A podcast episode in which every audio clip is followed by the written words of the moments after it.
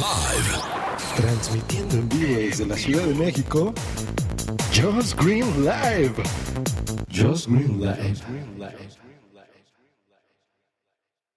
En el 2007, Gemma Sheridan y dos amigos se embarcaron en un viaje que inició en Liverpool, cruzando el Atlántico hasta el Canal de Panamá para ir de allí a Hawái.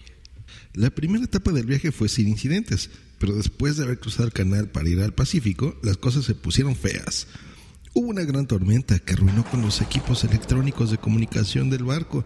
Sus dos compañeros aparentemente fueron arrojadas al mar por la fuerza del temporal y el barco quedó muy dañado. Sin comunicaciones posibles y en un barco averiado, Gemma pasó en el mar 17 días. Cuando vino otra tormenta, durante esta Gemma se golpeó la cabeza y quedó inconsciente. El resto, el resto ahora es historia. Gemma apareció en una playa rodeada por los restos del barco. He aquí alguna de las cosas que pasó según sus palabras. Al principio tuvo un ataque de pánico. Estaba sola, aislada, lejos de casa, sin esperanza. Tenía agua para un par de semanas, por lo que hallar agua era de máxima prioridad. No había pozos de agua fresca, por lo que me inventé un artilugio que me daba una gota cada 40 segundos de un árbol de cocos. Esa era mi fuente de agua, así como los cocos, que hasta que lloviese no era el mejor inicio. En las primeras dos semanas me mantuve en un remedio de refugio que hice con los restos de lo que quedó en la playa, pero necesitaba un refugio real. Hay un gran árbol que parecía perfecto. Tardé 11 días para construir el refugio porque no tenía ninguna herramienta. De haberla tenido, me había tardado solamente un par de horas. Pasaron cuatro semanas antes de que pudiese hacer fuego. No tienen idea lo feliz que me hizo. Vi ocho cabras en la isla. Saludos, cabra. Cuatro adultos, cuatro jóvenes. Se acercaban a mí casi para que pudiese tocarlas. Hice un arco y flecha, pero no funcionó. Y la punta de mi flecha no tenía filo suficiente.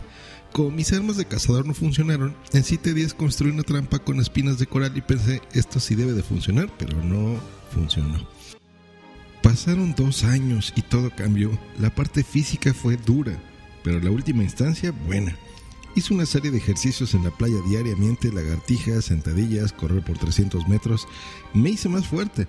Los problemas estaban en todos lados. Mi mente estaba absolutamente sola y empezaba a dudar con respecto a que me fuesen a encontrar alguna vez. Si uno está en una isla desierta y empieza a hablar consigo mismo, es sin duda un síntoma de que las cosas no están bien. Hice un letrero pidiendo ayuda que tenía unos 3 metros de alto, pero al parecer no era lo suficientemente grande, por lo que decidí hacer otro limpiando el espacio en la playa y encontrando los materiales para que este se pudiese ver. Me llevó un par de semanas ver esto. Mi esperanza era que tal vez un avión pasara, pero en todo el tiempo que estuve en la isla jamás vi pasar un solo avión. No obstante, no me rendí. Un par de años después, me levanté una mañana por el sonido de un avión que volaba inusualmente bajo y no podía creerlo. Parecía un sueño. Corrí a la playa gritando y moviendo mis brazos como una lunática. El avión voló dos o tres veces más y entonces lanzó un pequeño paquete.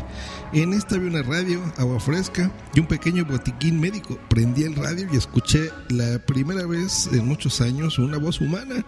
Hablamos por lo que pareció una eternidad. Le pregunté a mi interlocutor, ¿cómo es que me había hallado? Y contestó, un chico de Minnesota halló tu señal de SOS a través de Google Earth. Y termina esta historia platicándonos Gema, diciendo, yo no sabía lo que era Google Earth, pero le estoy eternamente agradecida.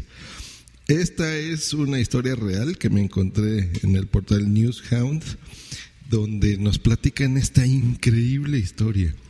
Imagínense, esto parece una historia sacada de cualquier película, pero no, es una historia de la vida real. Voy a dejar en la descripción de este episodio esta fotografía donde se aprecia el SOS capturada por Google Earth.